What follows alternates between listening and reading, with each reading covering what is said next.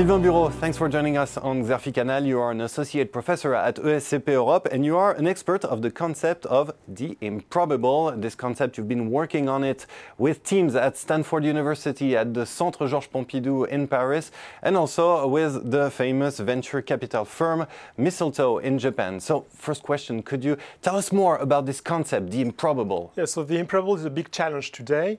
Uh, let's take the case of the um, election of President Trump. Uh, the Brexit in the UK or the Yellow Vest movement in France, all these situations were highly improbable. And it's hard to predict these situations. It's not like when you play the lottery, for instance, you, you face a risk.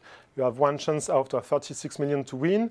Um, but these uh, situations were completely uh, unpredictable and highly implausible.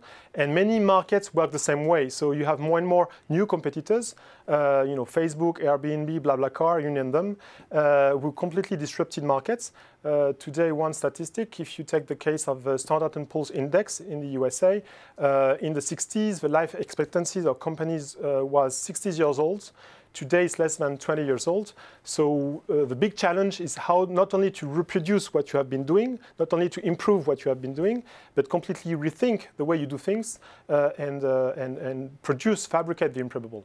You have developed some uh, methods to build this improbable. Could you tell us more about these methods? Yes, so I basically try to compare what artists were doing and what entrepreneurs are doing. Uh, because artists are really good at creating the improbable and make sense out of that. Um, so I designed this method called art thinking. Art thinking is a method to help you create the improbable with certainty. So we don't need you to be creative.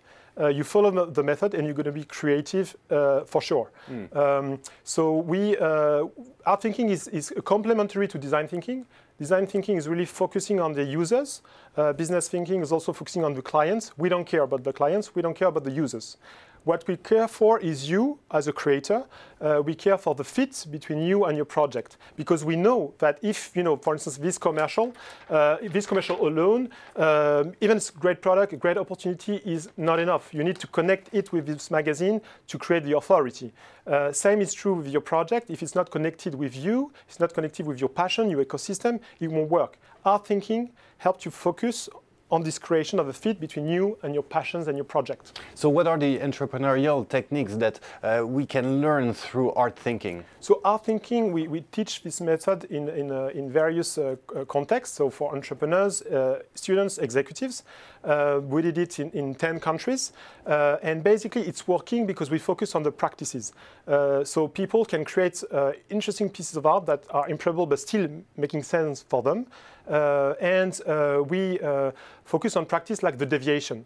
So, for instance, Marcel Duchamp in the 1917 deviated a urinal to create this famous piece, The Fountain, and the purpose was to challenge the existing context in the art world at that time, where pieces were supposed to be aesthetics, were supposed to be highly technical. And he wanted to make a joke and challenge uh, his peers. It worked very well. Uh, and the same is happening in uh, the entrepreneurial world. So, for instance, uh, um, uh, Adam Neumann, uh, who created WeWork, a massive co-working space that you can find you know, in 500 cities today, get inspired by his history, his roots, uh, because he's connected to uh, Israel and the kibbutz, where you know people work and live together, where informality is highly important, where they connect uh, through uh, informal social networks. And he wanted to replicate uh, these elements in the world of New York City originally.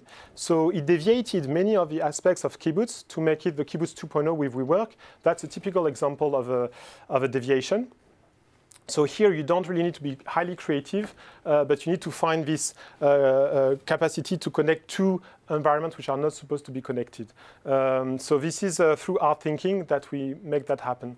Well, thank you very much, uh, Sylvain Bureau. And for those of our viewers who would like to know more about deviation, you wrote a short introduction to deviation in your latest book, which is called Free Your Pitch. It has been published recently by Pearson. Thank you very much. Thank you.